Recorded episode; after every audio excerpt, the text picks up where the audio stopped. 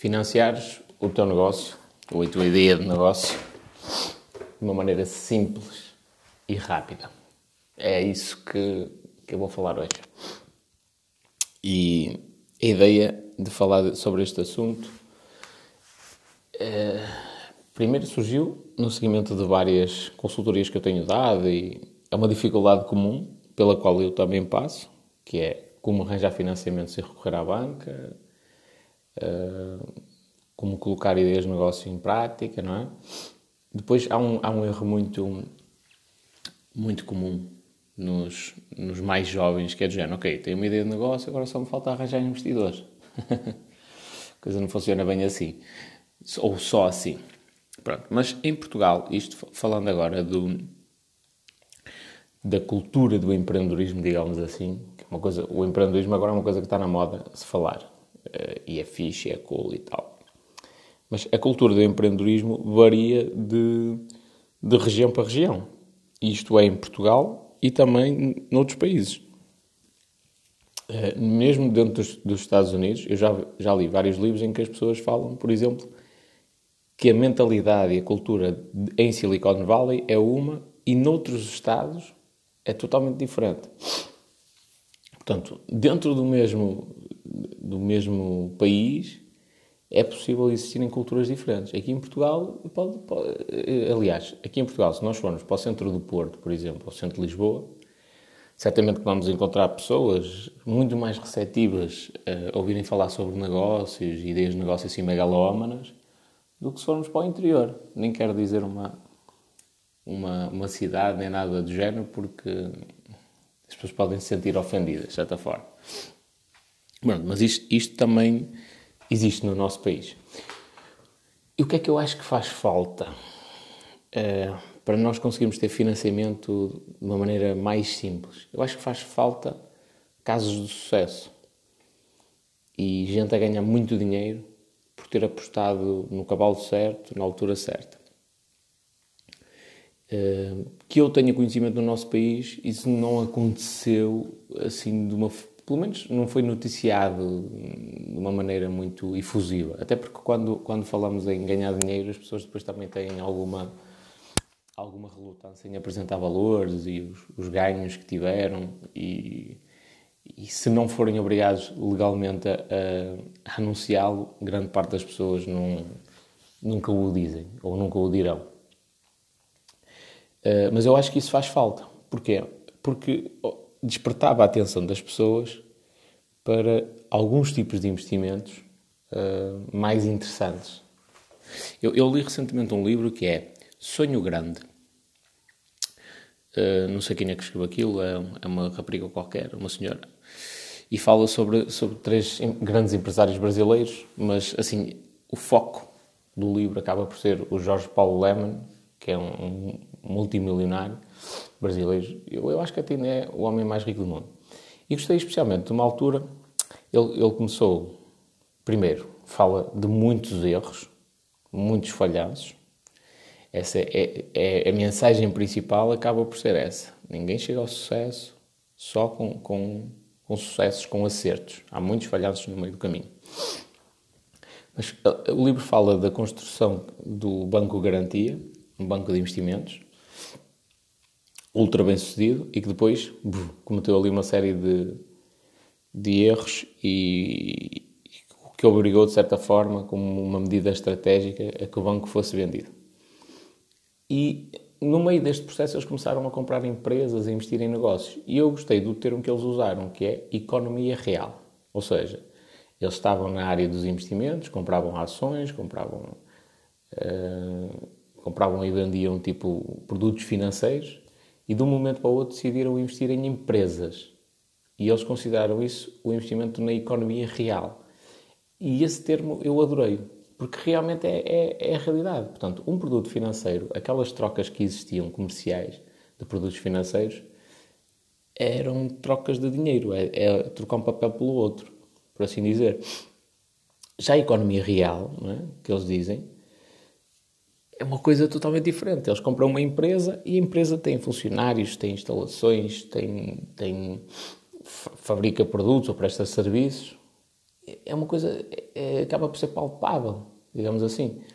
Inclusivamente, houve um negócio interessantíssimo, que eu agora já não me lembro de que era ao certo, mas que basicamente incluía a compra de uma empresa que só em imóveis tinha mais valor, ou, ou tinha quase o valor que eles pagaram pelo, pelo negócio.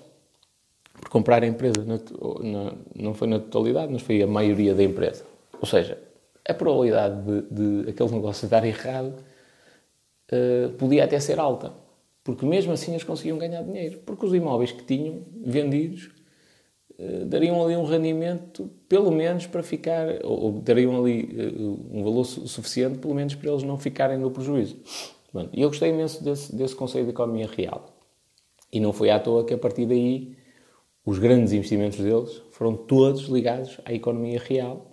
Portanto, não à troca de, de papel, de produtos financeiros, mas à compra e venda de empresas. E o que acontece é que toda a gente quer ganhar dinheiro. Toda a gente. É uma das coisas que mais move o povo. Uh, e depois o pessoal mete-se em coisas que não faz a mínima ideia o que é metem-se em pirâmides financeiras, depois lembram-se de um momento para o outro, ouviram alguém falar em Forex e, e fazem, e fazem trading de, de, moedas sem perceberem um chave daquilo. Ouviram falar em bitcoins e pumba, enterram lá todo o dinheiro que têm de parte sem fazer a mínima ideia do que aquilo é, sem perceber o mínimo, sem estudar minimamente. Uh, investem em, em, eh, em imóveis que se tornam um prejuízo gigantesco porque não sabe, basicamente não sabem nada sobre, sobre a área e nem sequer estudaram. Vão para a cena das ações e compram ações tipo, que no final de um ano a empresa faliu e, e ficam sem dinheiro. Investem em, numa conta poupança e depois, feitas bem as contas, no final do ano estão a perder dinheiro porque a inflação foi superior ao, ao juro que o banco lhes estava a pagar pelo depósito a prazo. Uh, mais, mais coisas, onde as pessoas investem dinheiro. Pronto, investem, investem em cenas que não fazem mínima são, que chegam ao banco e os gays dizem olha isto, espetacular, é um fundo, não sei o quê, não sei o que mais, e pumba, depois levam na tarraqueta. Ou investem em coisas ao engano, é? que infelizmente aconteceu a muita gente no novo banco, gente que não tinha grande instrução e que os gajos lhes diziam que aquilo era, era, é garantido, é garantido, é, é dá dinheiro, dá dinheiro, e o pessoal assinava, e depois quando assinava não lia os contratos, não é? E, e basicamente estava a investir em ações de alguma coisa, inclusivamente às vezes do novo banco, portanto o banco foi à falência, ficaram sem o dinheiro, e tinham um risco. Uh, pronto, as pessoas investem em muita coisa que não fazem a mínima ideia do que é, isto com o quê? Com a ideia de ganhar dinheiro, não é? E inclusivamente apostas esportivas, tal, vão se tornar melhores apostadores do mundo sobre futebol. Não percebem nada de, de, exercício físico, não percebem nada de desporto, de uma forma generalizada, mas as apostas ninguém lhes ganha. Uh, pronto, e o objetivo geral, como eu tinha dito, é ganhar dinheiro, ganhar dinheiro, ganhar dinheiro. Na minha opinião, e é assim que eu acredito que vou construir uma fortuna gigantesca, onde se ganha muito dinheiro, eu não estou tão burro a dizer isto, depois eu explico. Onde se ganha realmente muito dinheiro é gerar valor. E para mim, gerar valor é com empresas. Porque uma empresa resolve um problema. E quando se resolve um problema, está-se a gerar valor a alguém. Portanto, eu comprar ações de alguma empresa, estou a gerar valor ao mundo? Não, propriamente. Estou a ajudar aquela empresa, tudo muito bem, estou a gerar valor para mim, estou, se calhar para algumas pessoas que trabalham nessa empresa, mas não estou a gerar valor ao mundo.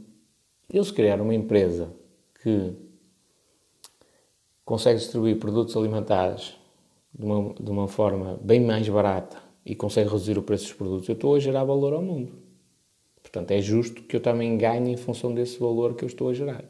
Se eu criar uma empresa, que, que, que eh, ou melhor, se eu criar um produto que é uma vacina para o Covid-19, estou a gerar valor ao mundo. E se eu, se eu conseguir fazê-lo, uh, é justo que eu ganhe em função de, do valor que eu estou a gerar. É?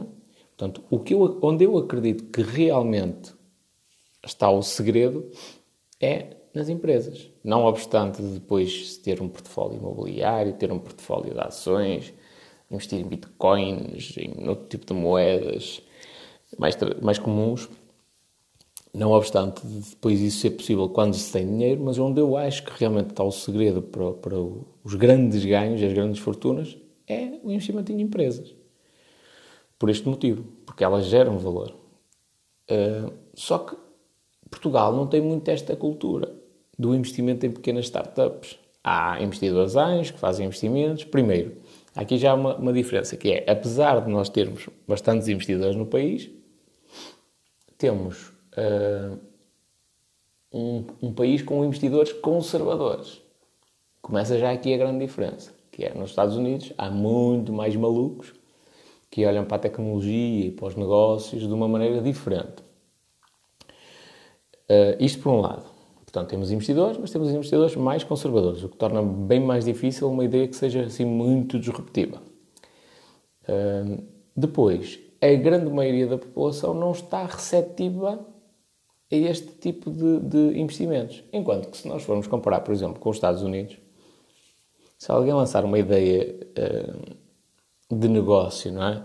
Isto, especialmente em Silicon Valley, alguém tem uma ideia de negócio e tal, e não sei o quê, o povo começa a pensar: será que isto é o próximo Facebook? Nem é preciso a empresa andar a fazer o marketing nesse sentido, ou os empreendedores andarem a fazer marketing nesse sentido. As pessoas que envolvem aquela comunidade é que ficam mesmo, ou melhor, as pessoas que estão uh, em torno daqueles empreendedores é que começam a pensar: será que isto é o próximo Facebook? Vale a pena eu investir aqui 10 mil euros, dólares neste caso, para, porque os lucros podem ser totalmente assimétricos, não é? Aqueles 10 mil dólares podem se tornar em 100 milhões, se calhar num espaço curto de tempo. Portanto, eles já estão receptivos, digamos assim, a esse tipo de investimentos. E por isso é que é comum haverem uh, pequenas startups que têm investimento de gajos perfeitamente normais. Têm um emprego normal e ganham um salário que lhes permita poupar algum dinheiro e ter ali umas poupanças de lado e, e, e, depois investem à grande e à francesa. Uh, pronto. E, e, eu acho que falta esta cultura em Portugal. E eu tenho uma ideia maluca um, em relação a isto, que é permitir que as pessoas financiem e entrem no meu negócio desde o início. Porquê? Primeiro porque eu, eu estou a criar um, um só para o povo perceber, eu não estou a criar uma agência de publicidade ou uma coisa que se pareça. Eu estou a criar um, negócio gigantesco com várias empresas em várias áreas de atividade. Onde é que eu considero que, que tenho de, de, prestar mais atenção neste momento? Que é tipo o pilar e a fundação para, para todos os meus outros negócios. É na parte da publicidade, especialmente a publicidade na internet. Portanto, a parte de marketing, digital e em específico até a parte de tráfego pago.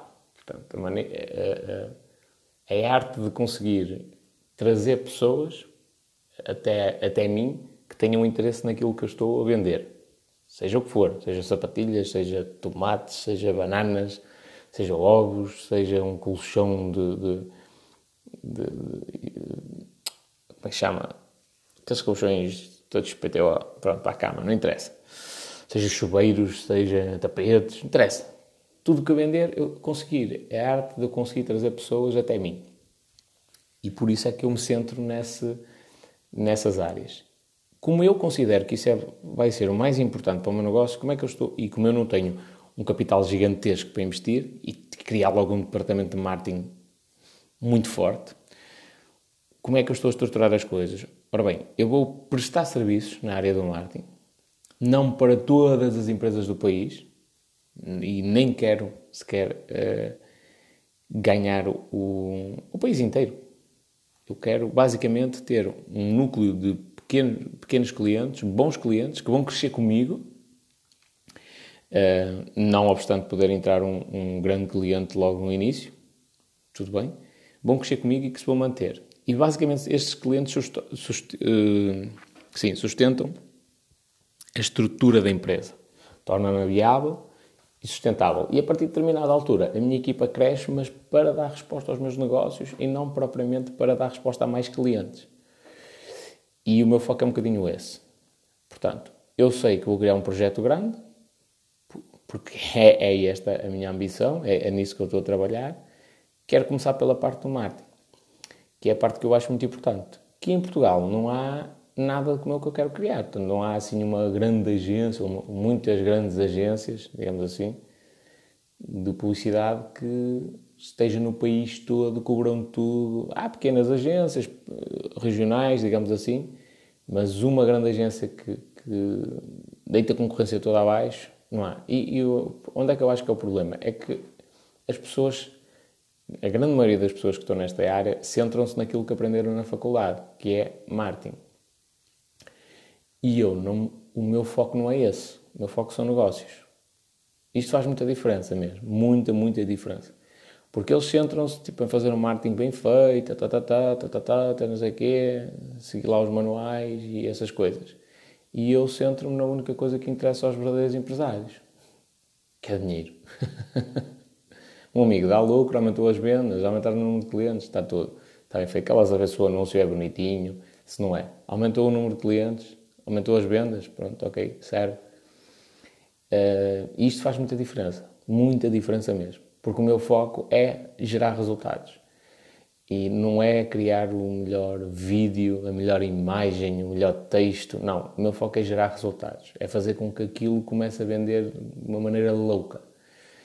Uh, e, e, esta alteração do foco, digamos assim, faz toda a diferença no, nos, no, no cômputo geral. Uh, aliás, eu tive um cliente, uh, tive, não, tenho, um cliente que entrou logo nas primeiras campanhas que eu fiz, uh, tinha um contrato de publicidade com uma grande empresa nacional, tinha um valor considerável mensal, considerável, portanto eu estou a falar aqui, ora bem, uh, é quase 2 mil euros ano. Mais ou menos isso, para falar assim destes valores. Quase 2 mil euros ano. Que inclui a publicidade no, no Google Ads e tal, não sei o quê. E no início eu disse, olha, é assim, não vou fazer eu também publicidade no Google Ads, vou-me centrar noutras, noutras fontes de tráfego, ou melhor, noutras plataformas, para não estar a entrar em concorrência com, com contigo mesmo, não é? Eu, eu, se fizer um anúncio contra eles no Google Ads, vou encarecer a tua, tua publicidade nos dois sítios, quer comigo, quer com eles. Então não faz sentido. Mas a, a, a questão que eu achei pertinente é aquilo não trazia nenhum resultado. E para o negócio dele eu comecei a olhar e eu, opá, não faz sentido. Para ele, a rede de pesquisa do Google é o sítio onde ele tem de arranjar mais clientes. Bom, deixei andar mais alguns tempos e tal, podia ser uma coisa momentânea. Depois ele foi-me enviando alguns relatórios que eles também lhe enviavam para ele e eu achei aquilo muito esquisito. Então, sem lhe dizer nada, fiz, um, fiz uma fiz um anúncio a concorrer com essa grande empresa. Bom, e no final de uma, uma, semana estava, quer dizer, não é no final de uma semana, no final de algumas horas estava claro quem é que, quem é que percebe realmente daquilo. Não é? Modéstia à parte, mas é, a realidade é esta. Então, no final daquela semana, tipo, 98% das vezes eram os meus anúncios que estavam no topo da rede de pesquisa, sendo que aquela empresa nem sequer entrava nos leilões. Ou seja, o, o lance que eles definiram para cada palavra-chave e coisas do género era tão baixo que eles nem sequer entravam na concorrência dos leilões. Isto é grave, porque o cliente estava a pagar uma coisa da qual não estava a usufruir uh, por incompetência. Só para haver assim, só para tu teres um termo de comparação, eu atualmente, uh, com, ou melhor, eu, eu vou, não vou falar do, de, eh, dos valores dele, mas vou falar de, de, de, quanto é que eu acho que a rede de pesquisa conseguia consumir todos os meses. Eu acho que talvez 500 euros, sim, seja pouco para conseguir hum, apresentar todos os anúncios na rede de pesquisa. 500 euros mensais deve ser pouco, deve ser pouco. Uh, abaixo desse valor, a campanha está sempre limitada pelo orçamento. Aposto. Isto aqui é X. Uh, a grande empresa, a grande empresa, não é? Portanto, estamos a falar de uma empresa que cobrava em torno de 2 mil euros ano. Eu estou a dizer que 500 euros por mês não chega para, só para a rede de pesquisa. Essa empresa, essa grande empresa nacional, com um nome muito maior do que o meu, gastava em média 8 euros e meio, mais ou menos, nos anúncios da rede de pesquisa por mês. Gerou zero contactos ao cliente, zero, zero, zero, zero, zero, zero, e gastava em média 8 euros e meio. Portanto, é lógico, inclusivamente eu, eu fiz-lhe um relatório para ele contestar a essa empresa, com artigos do, do, centro de ajuda, a comprovar porque é que os anúncios estavam incorretos, porque é que aquilo não gerava resultados, uh, e inclusivamente com, com informações, tipo, uh, uh, eles não aparecerem na listagem das pessoas ou das empresas que estão a concorrer comigo nos leilões, significa que o lance é tão baixo que eles não podem sequer entrar nessa, nessa concorrência. É a mesma coisa que, por exemplo, imaginemos que em média nós temos de pagar 50 eh, cêntimos por um clique, não é?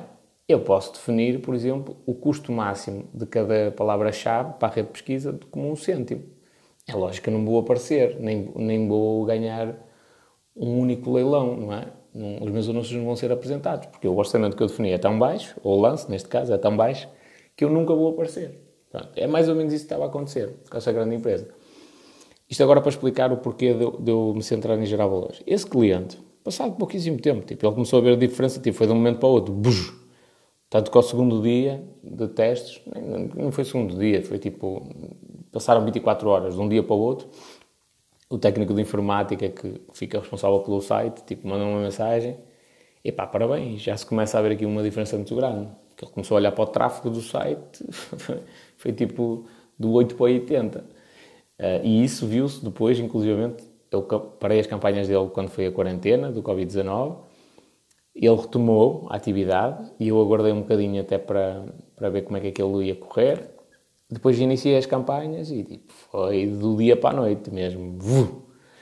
Que ele deu um gás que foi uma coisa maluca. Pronto. E então uh, esse cliente chegou-me a dizer o seguinte: eu estou a pensar contratar uma funcionária em específico para estar aqui só a responder aos orçamentos que, que entram pelo site. Isto é o meu foco. Aí os anúncios, as imagens e um vídeo espetacular, não me interessa. Se, se aquilo dá resultado daquela forma, não anda ali a, a, dividir a verba. Eu já lhe disse, neste momento, todo o dinheiro que tu puderes canalizar para a rede de pesquisa é para lá que tem de ir a, a massa. A concorrência dele agora nem cheira na rede de pesquisa, ok? Nem cheira.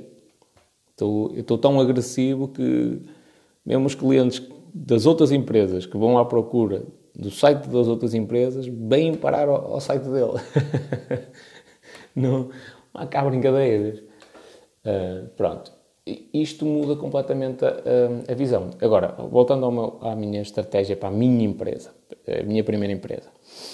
Eu sei que vou, vou, vou criar um negócio uh, na casa dos milhões. E, portanto, é uma coisa apelativa. Que é que eu estou a pensar fazer? Estou a pensar permitir que as pessoas investam nessa ideia e que se tornem, como é lógico, também em parte donas deste, deste negócio. Porquê?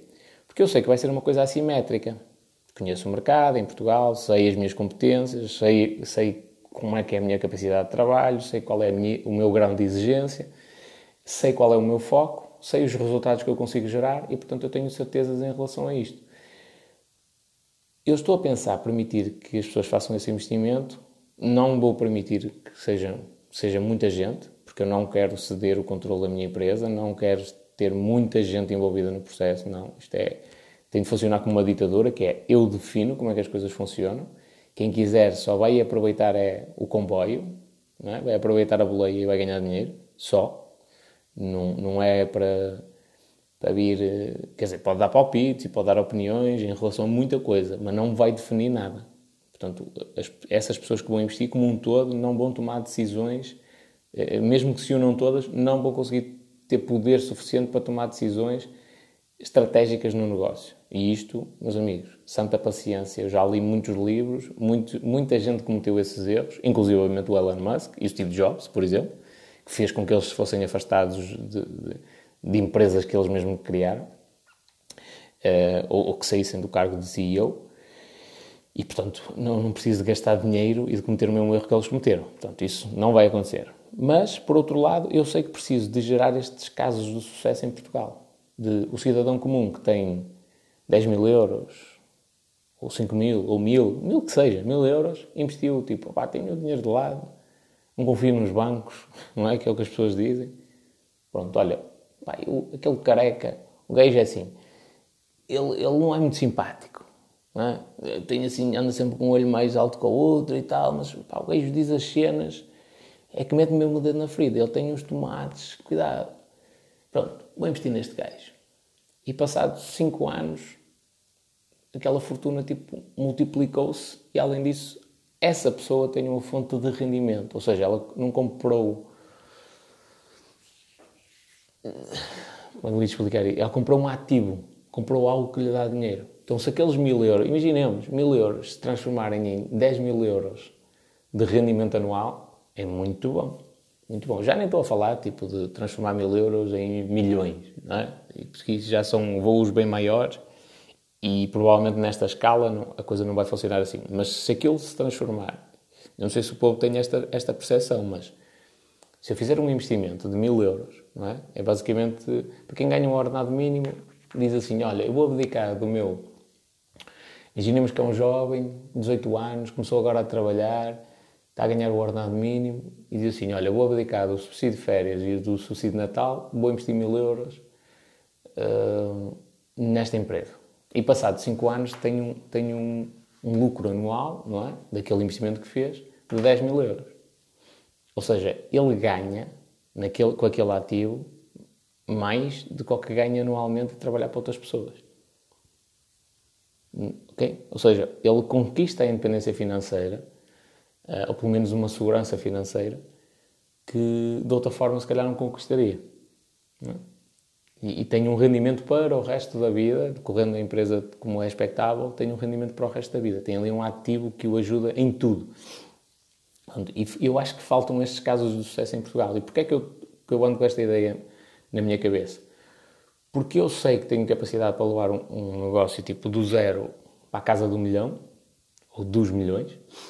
Sei e acredito piamente que esta ideia vai funcionar, até porque eu já testei a ideia do negócio na prática. E, e quando, quando, quando houver o boca a boca de, de Epá, isto funcionou desta maneira e eu fui investir neste gajo e não sei o quê, fiz isto, isto e isto, e investi o dinheiro desta forma e tal, e agora tenho X por, por ano. Quando começar o boca a boca destas situações, isso sim vai abrir espaço e caminho para que as pessoas possam, possam ficar receptivas a fazer esse tipo de investimentos. E, na minha opinião, isso vai facilitar não só os meus negócios no futuro, na eventualidade de eu precisar de recorrer a financiamento cidadãos comuns, digamos assim, para esses negócios, que depois acho que já não vai haver essa necessidade, mas vai facilitar muito o empreendedorismo em Portugal. Porquê? Porque os outros empreendedores mais novos estão agora a começar, vão ter, digamos que, as portas abertas.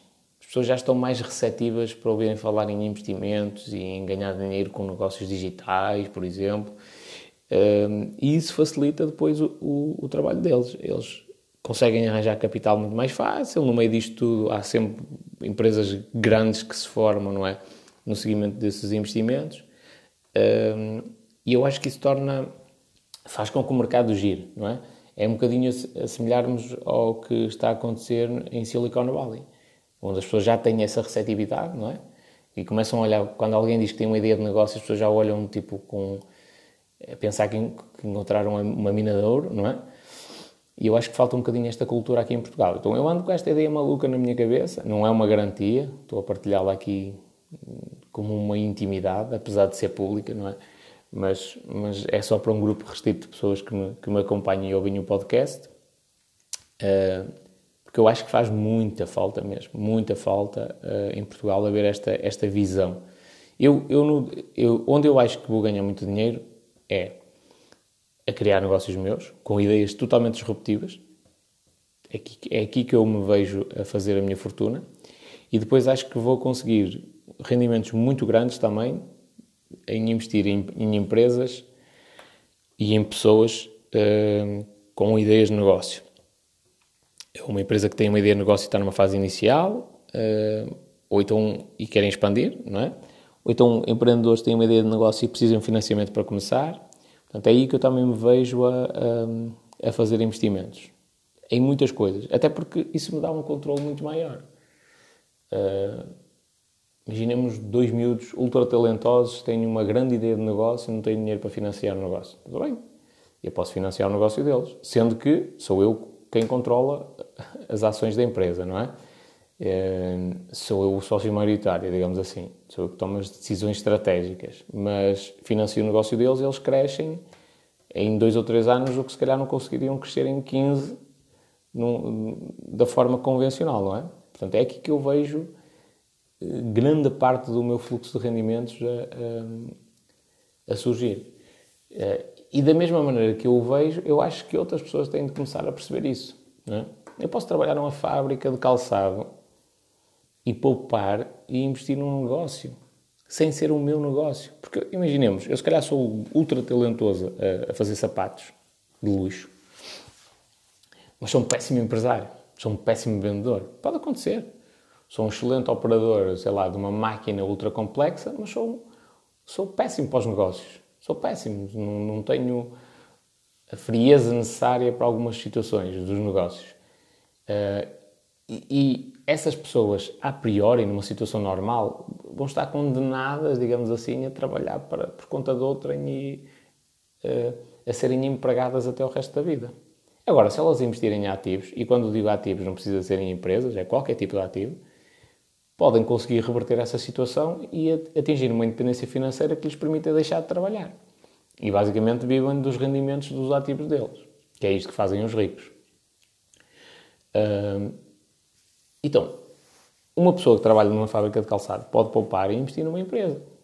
Não precisa de ser ela a dar a cara pelas, pelas situações da empresa, não precisa ser essa pessoa a vender, a única questão que existe ali é uma troca também comercial, que é a pessoa investiu dinheiro na empresa, ajudou aquela empresa a crescer com o investimento que fez e, portanto, é totalmente justo quando a empresa crescer e tiver melhores condições, lhe devolver, em, através de dividendos, tudo o que investiu e mais dinheiro ao longo do tempo.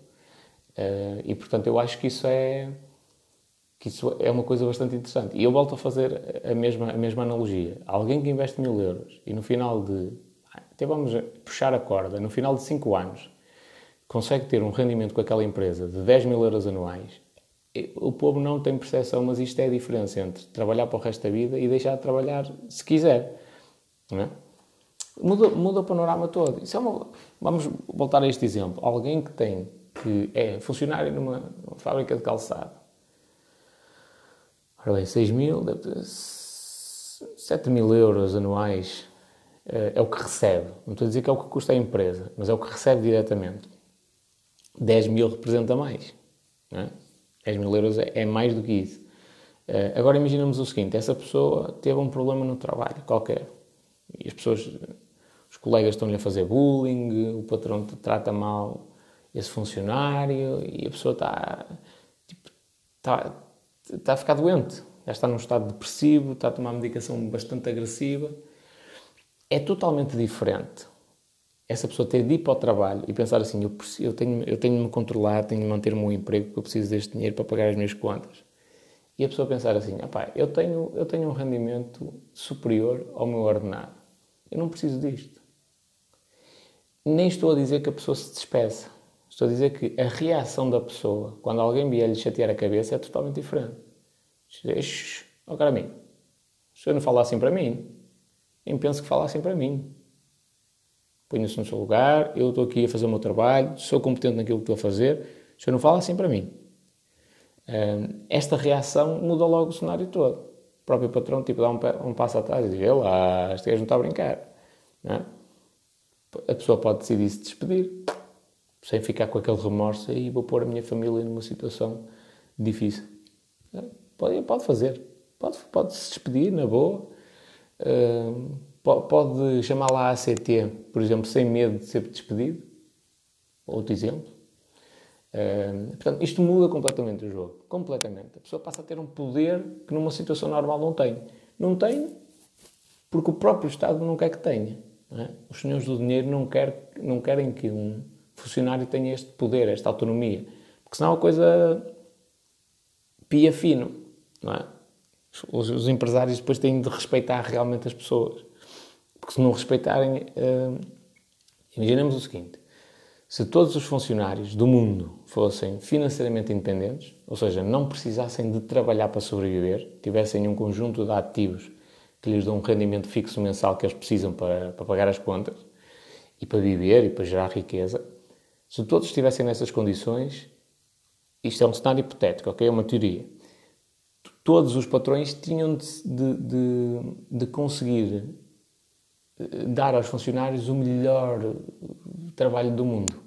Tinha de ser uma coisa mesmo prazerosa de se fazer. Tipo, tínhamos de trabalhar numas, numas ilhas paradisíacas, estar durante duas horas ao sol, uh, ter 500 assistentes para fazer grande parte das tarefas. Tinha de ser assim. Porque senão as pessoas não queriam trabalhar porque não precisavam. E era legítimo, não é? Mas o que acontece no, no, no, panorama português, pelo menos, que, que, acaba por ser um bocadinho reflexo do que acontece no mundo, mas vou falar do panorama, panorama português, é o contrário. Que as pessoas precisam trabalhar para pagar as contas, o, muitos empregadores sabem disto e, portanto, tratam os funcionários como lixo. E aqui eu tenho muita legitimidade para falar, porque eu passei por várias empresas e vi isso acontecer. Portanto, tratam as pessoas como lixo. Mesmo comigo, quando eu, eu desde o início mostrando que era irredutível quanto às minhas decisões, quando digo é assim, é assim, não me interessa, mesmo comigo, eles, eles forçavam isso. Eu tive um gajo, que para mim é um ser asqueroso, é um nojo de pessoa, precisa ali de uma lavagem muito grande para se, para se tornar um, um, ser humano decente. Eu fui denunciar numa reunião, e estamos a falar de um chefe de divisão, Uh, eu fui denunciar a falta de segurança nas piscinas. E quando o gajo primeiro tentou me dar a volta, não é? Lá com, o paleio que funciona com os outros funcionários que não têm dois dedos de testa e que não sabem pensar, não é? Tentou-me dar a volta, não funcionou, não é? Todas as coisas que ele dizia, eu rebatia a objeção, ficava sempre por cima, pronto, não funcionou. Depois passou, passamos para as estratégias feias, não é? Para, para o jogo sujo. Então, a primeira coisa que ele fez, quando, quando, começou, quando entrou a parte do desespero, que é dizer, opá, não tenho argumentos para conseguir combater o que ele me está a dizer, vamos forçar a que, a que o rapaz saia do jogo, não é? Então, a primeira pergunta que ele me fez depois disso, da tentativa de usar argumentos lógicos, não é? E de me, de me manipular com a conversa, foi: Tu não tens contas para pagar? Foi esta, exatamente estas palavras que ele disse: Tu não tens contas para pagar. E a pergunta dele não foi ele não queria saber a resposta. A pergunta dele foi para eu pensar do género, epá, eu tenho contas para pagar. Eu vou ser despedido. Da maneira que eu estou a fazer as coisas, eu vou ser despedido. Eles vão-me fazer a folha. Era isto que eu queria que ele, era isto que ele queria que eu pensasse. Não adiantou de nada. Encostei logo à parede. Uh, encostei mesmo logo à parede. E disse-lhe a um caro amigo, minhas contas trato eu. Nós estamos aqui a falar de uma coisa bem bem mais importante do que as contas que eu tenho para pagar, os compromissos que eu tenho para honrar. Estamos aqui a falar da vida de seres humanos. Pronto, então, a partir daí, foi tipo como um menino de cor. Sentou-se ali, eh, ou melhor, já estávamos sentados, não é? Mas ficou caladinho, olhar para mim, sereno, impávido, eh, a pensar do género: quem é este gajo? quem é este maluco? Este gajo não tem cérebro. Devia ser mais ou menos o que ele estava a pensar. Tipo, ele não tem cérebro, nós vamos despedi-lo. Uh, mas ele vai-me gerar muitos problemas. portanto, a cara dele, a partir daí... Mas foi...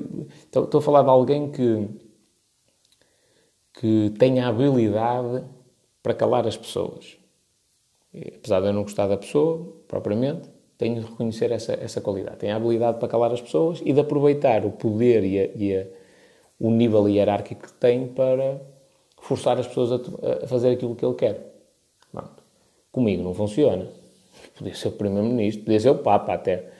Uh, não queria saber. Não vou dizer aqui palavrões, senão o podcast pode ser bloqueado. Não queria mesmo saber. E, portanto, comigo não funcionou e como não funciona, é como é em tudo, não é? Quando o macho alfa chega lá e está no período de acasalamento, o santa paciência, os outros têm é de se afastar. E ali foi mais ou menos isso. Ainda tentou chamar outra pessoa para vir lá e não sei o quê. Ah, é, então vamos ver. E chegou lá outra pessoa, tipo, fez exatamente a mesma coisa. Chegou lá, sentou-se, calou-se, ficou a assistir ao, ao, cenário. Fui eu a dominar a conversa de início ao fim. E saí de lá irredutível. É assim, é assim, é assim. Acabou. Uh, e eles, bom dia, o que é que eles tinham de fazer? Meter uma violinha ao saco e foi da maneira que o menino definiu.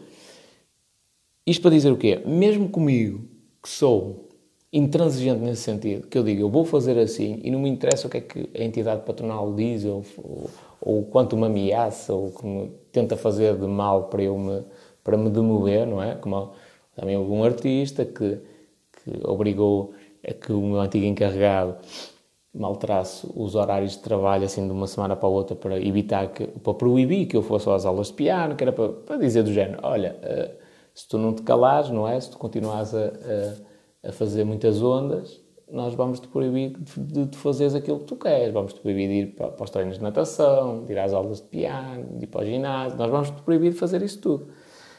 adiantou alguma coisa? Claro que não. É que eu também sou raça, coisa que eu não posso dizer palavrões aqui. Também sou, eu não, eu, quem pensa que eu sou tipo o Dalai Lama, não é? Só porque tenho a cabeça rapada, está muito enganado.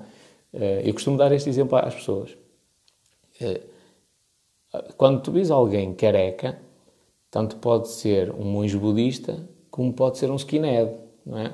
Portanto, nunca presumas que é um ou que é o outro. Fica sempre de pé atrás. Pelo sim e pelo não, fica sempre de pé atrás. E, portanto, quem pensa que eu sou tudo peace and love é porque nunca me viu enervado. Porque eu, quando, quando, quando fico atravessado e quando é, quando é preciso ser intransigente, eh, eu sou mesmo intransigente. quando, é, nesses momentos venha quem vier. Eh, é a minha decisão vale e custa o que custar. Independentemente de quanto alguém possa sofrer com aquilo, se eu definir que é, é por ali que eu vou seguir, é por ali que eu vou seguir. Pronto. Mas a moral da história, mesmo comigo, que sou assim, os gays uh, uh, não têm o mínimo pudor em me fazer coisas ilegais para me tentar demover de determinadas ações. Não é? Mesmo comigo. Agora imaginemos aquele funcionário que pronto, não tem, não tem esta intransigência, não é tão obcecado por, por levar a opinião dele avante, digamos assim, também.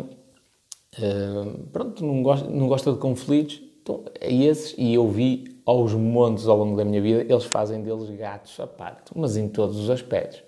Seja na, nas questões laborais, cometem ilegalidades tipo a torta e direito, não querem saber de, dos direitos deles. Uh, é, até coisas bem mais simples, como obrigá-los a fazer horas extraordinárias, eh, horas extra, que legalmente é trabalho suplementar o nome, uh, põe, põe as pessoas a trabalhar tipo 12 horas por dia, na boa. E eles nem contestam, é? porque sabem que dependem daquele emprego, precisam de, de, do dinheiro para pagar contas. Portanto, o facto de alguém fazer um investimento e aqui volto a dizer, pode ser qualquer tipo de investimento, não precisa ser empresas, que lhe dê um rendimento anual que, que seja igual ou superior ao, ao, atual salário, muda completamente o jogo. Porque a pessoa de um momento para o outro diz, não quero. Não quero fazer isso. Ei, mas olha, preciso que faças horas extras. Mas, pá, não posso. Não, ai, mas é, sabes que, o que diz a lei, tu não podes recusar. Pois, mas, e já agora, fica aqui, fica aqui o serviço público realmente a lei diz que o trabalhador não se pode recusar a fazer uh, trabalho suplementar. Uh, no entanto, o trabalhador não é obrigado se tiver, se tiver algum tipo de compromisso. E quando aqui falamos em compromisso, não é um compromisso que tenhas de comprovar. Ok? Portanto, se, tu, se alguém chega à tua beira, tu não queres fazer horas extras e as pessoas dizem, olha, mas tens de fazer, tu dizes, pois, mas infelizmente eu não posso. Tenho compromissos marcados. Ah, mas a lei diz que não podes recusar, tens de trazer uma justificação. Ah, não trazer justificação nenhuma. E um compromisso pode ser jantar com a minha família. Compromisso pode ser ir buscar o meu filho à escola. Compromisso pode ser brincar com o meu filho. Isso é um compromisso. Está marcado, está agendado, é uma coisa que faz parte da minha vida e estão a exigir trabalho suplementar num, num, numa altura em que eu tenho um compromisso. Uma coisa totalmente diferente é dizer assim: olha, tens daqui a, a, duas semanas nós vamos ter aqui uma encomenda maior e vamos precisar que faças horas extras. Consegues organizar a tua vida para, para fazer isso? Consigo, sim senhor. Organiza essas coisas, é a minha esposa que vai buscar os, os filhos à escola e tal, eu vou organizar também as minhas atividades para, para não coincidirem neste horário e organiza-se. Outra coisa é, tipo, hoje está na hora de sair e eu venho-te avisar para te fazer horas extra. Se tu quiseres, podes fazer, claro que sim. Agora, quando alguém te pressionar para o fazer, já sabes, não digas que não fazes, mas diz que não podes porque tens compromissos marcados. E quando alguém te exigir uma desculpa, ou um comprovativo, diz, olha, lamento imenso, mas o tipo de, primeiro, o tipo de compromisso que é, é uma coisa pessoal, eu não lhe vou revelar o que é. Isto é a primeira coisa. E segundo, não é o tipo de compromisso que eu tenha forma de pedir nenhum comprovativo. Além disso, a lei não, não refere nada nessa questão. Portanto, fica por aí e depois os gajos que quiserem que, que, te mandem cartinhas e tal, a, a exigir que tu, que tu apresentes esse esse comprovativo. E até é bom que te mandem mesmo as cartas, todas bonitinhas, restada com o aviso de recepção, que assim depois tu ficas com provas, algum dia fores a Tribunal de Trabalho, entalas ali os gays forte e feio. Uh, pronto, mas agora voltando à, à, à, questão principal, que é, quando alguém tem essa capacidade financeira de dizer não, eu não quero saber o que é que vai acontecer ah, no seguimento disto, se vou ser despedido ou não, isto muda completamente o jogo. Completamente, completamente. E eu vi, eh, no, último emprego onde eu tive, na função pública, a trabalhar por conta de outra, não é? Como é lógico, a, a reação das FIAs a mim era uma, às outras pessoas era outra totalmente diferente. Aliás, eu recordo uma situação específica que foi, era necessário apresentarmos o plano, o, o, o sim, era para a elaboração do mapa de férias. E aquilo tem uns períodos todos definidos, muito bonitinhos, na lei e tal, tal, tal, lá, lá, lá, lá. E normalmente como é que funcionava aquilo? Era do género, o pessoal ia pedindo e entregava tipo nas vésperas. Pronto, não havia mapa de férias, não havia nada disso. Entregava nas vésperas e 90% das vezes não fazia as férias na altura que queria. 90% estou a exagerar, mas muitas das vezes não fazia as férias na altura que queria.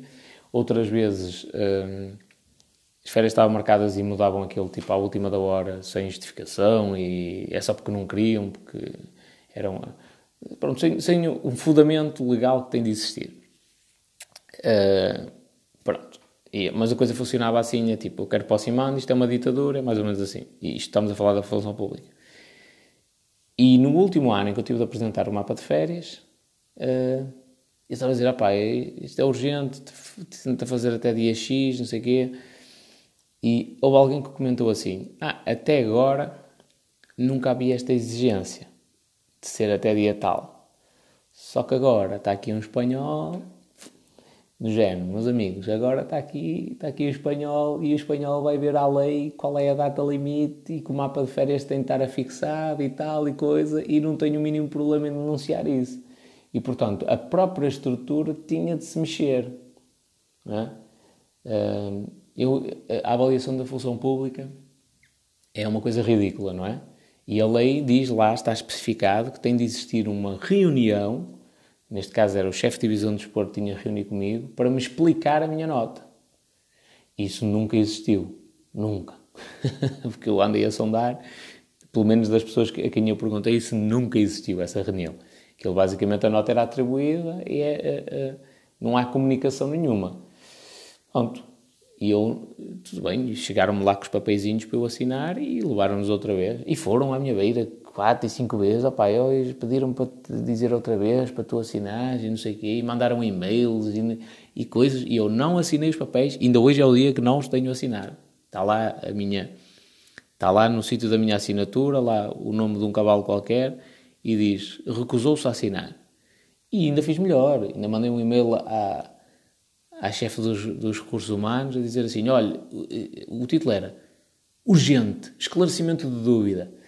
E o e-mail era do género: uh, olha, quer dizer, desta vez não é um, para esclarecer uma dúvida minha, é do chefe de divisão de, do desporto, porque o homem parece que, que não sabe ler a lei. Esclareça-lhe e diga-lhe que ele tem de reunir comigo para me apresentar as cenas.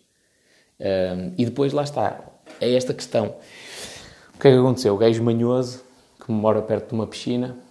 Eu entrava às duas e meia da tarde, entrava às duas e meia da tarde, saía às dez e meia da noite, sem pausa para refeição, ok? Sempre seguido.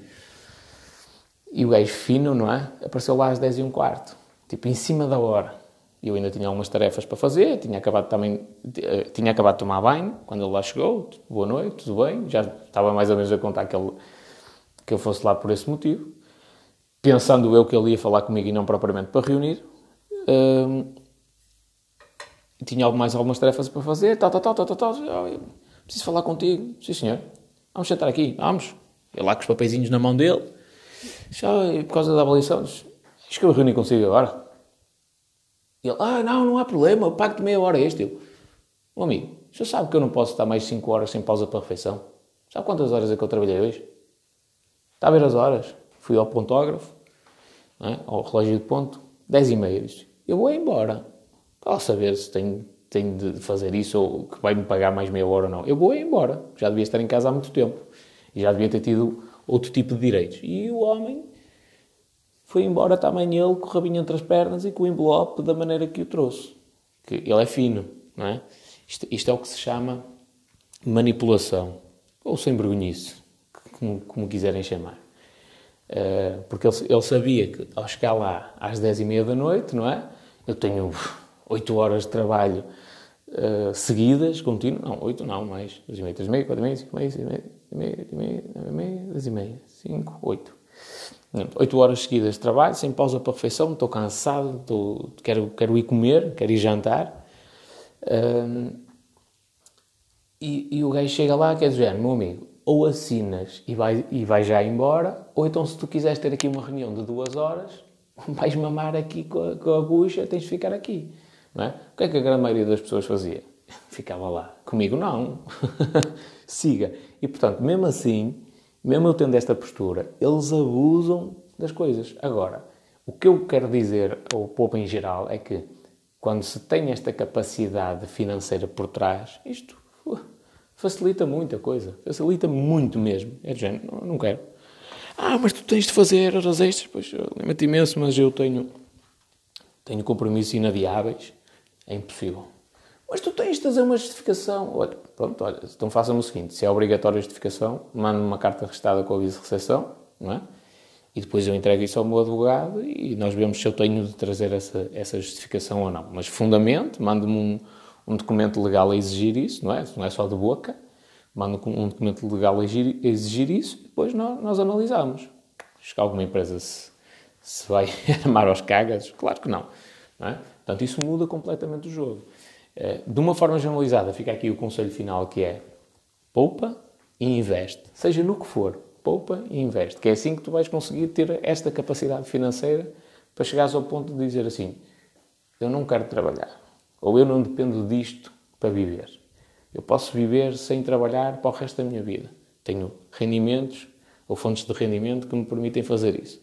Pronto. E mudar aqui o shift em relação à mentalidade, haver aqui um shift agora sim o termo está bem enquadrado, haver aqui uma mudança na mentalidade para, para, para que as pessoas estejam mais receptivas a investirem em empresas. Porque é aí que, lá está, é a economia real, é aqui que eu acredito que se consegue gerar valor e que num, num espaço prolongado de tempo, não é?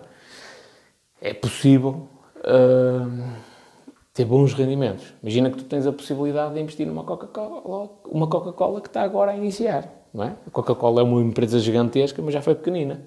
Pronto, e, e isto existe. também não vou mentir, não vou dizer que é todos os dias que surge assim uma grande empresa, não é? Uh, mas a realidade é que há muitas empresas a crescerem de uma maneira incrível. E começaram pequeninas, na garagem da, casa de alguém, não é? E, portanto, há sempre essa possibilidade de conseguires acertar numa boa, num bom investimento. Bem, vamos lá. Um grande abraço.